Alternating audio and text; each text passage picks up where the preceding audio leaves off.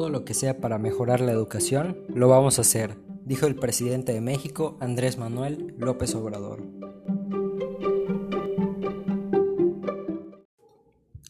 Hola a todos.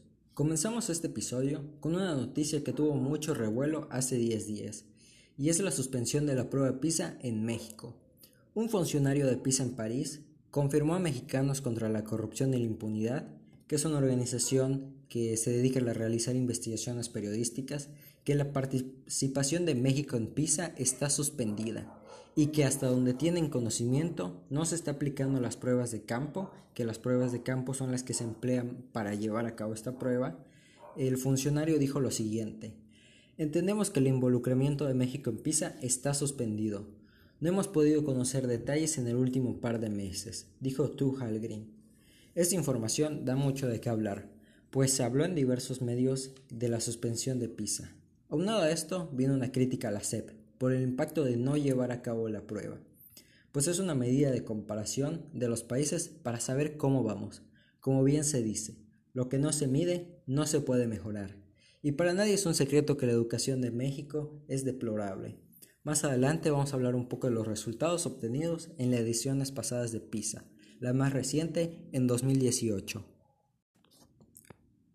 Bueno, lo que sucedió es que esta noticia llegó a presidencia y López Obrador mencionó que no se va a suspender la prueba. Seguido de esto, también se le preguntó a la secretaria de Educación, Delfina Gómez, y comentó que, efectivamente, la prueba se va a hacer en 2022 y no en 2021 como se tenía planeado originalmente, pero por la situación de la pandemia fue pospuesta.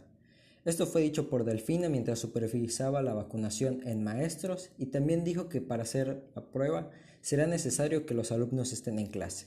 Vale la pena preguntar, ¿cuál va a ser el rendimiento de México en esta edición? Tomando como preámbulo las pruebas anteriores, es que México ha tenido un desempeño muy bajo. Vamos a hablar meramente de estadísticas. En la edición 2018, México ocupó el penúltimo lugar en la OCDE en lectura, también México, solo el 1% es sobresaliente en un área. Recordemos que se califica la parte de ciencia, matemáticas y lectura. Hay demasiadas cifras para analizar que me gustaría hablar en otro episodio, porque el tema de educación es un tema que resulta muy vasto.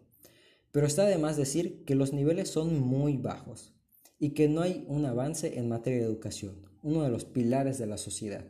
En el caso particular de México, yo puedo hablar desde mi experiencia como estudiante, pues yo hace un año terminé lo que corresponde a la educación básica, es decir, el periodo donde se aplica la prueba PISA, y la educación resulta fatal. La escuela debería ser un lugar de gozo para los alumnos. Desafortunadamente no es así, y se percibe en un, en un salón de clase, y es un problema como comunidad escolar, tanto directivos, maestros, alumnos y padres de familia.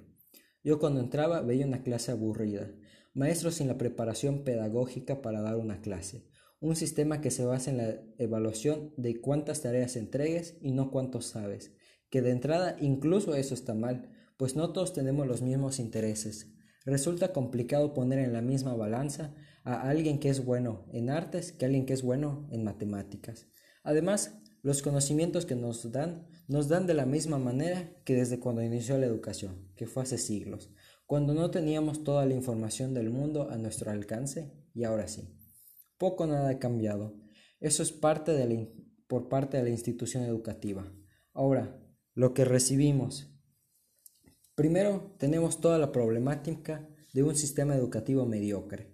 Y además, ya no hay interés por parte de los alumnos por el mismo sistema. Resulta complicado resolver este problema. Pero la educación en México necesita un cambio radical haciendo uso de la analogía de una película. La película es para el consumidor final, el que va al cine. Es lo mismo con la educación, es para el alumno, no para nadie más.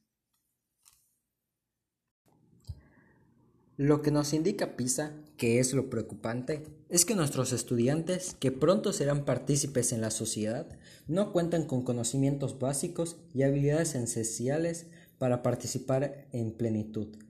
¿Qué nos espera? ¿Se vendrá un cambio tan necesario en esta materia? No lo sabremos.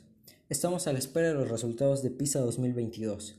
donde bajo mi criterio podría irnos aún peor de lo que nos va usualmente, por el tema de las clases en línea, por esa parte que no tiene acceso a estas y por la parte que sí tiene, pero recibe la deplorable educación que nos da nuestro Estado. Y no solo de esta administración, desde hace muchos sexenios que la educación es mala. Pero bueno, le agradezco por acompañarme en esta ocasión. Este es un tema que en mi caso me fascina, donde tendremos muchos más capítulos en este podcast. Le invito a ver los episodios anteriores y si te ha gustado este episodio, me harías un favor enorme compartiéndolo. Yo soy Roberto Pérez y esto fue lo que nos concierne. Hasta luego.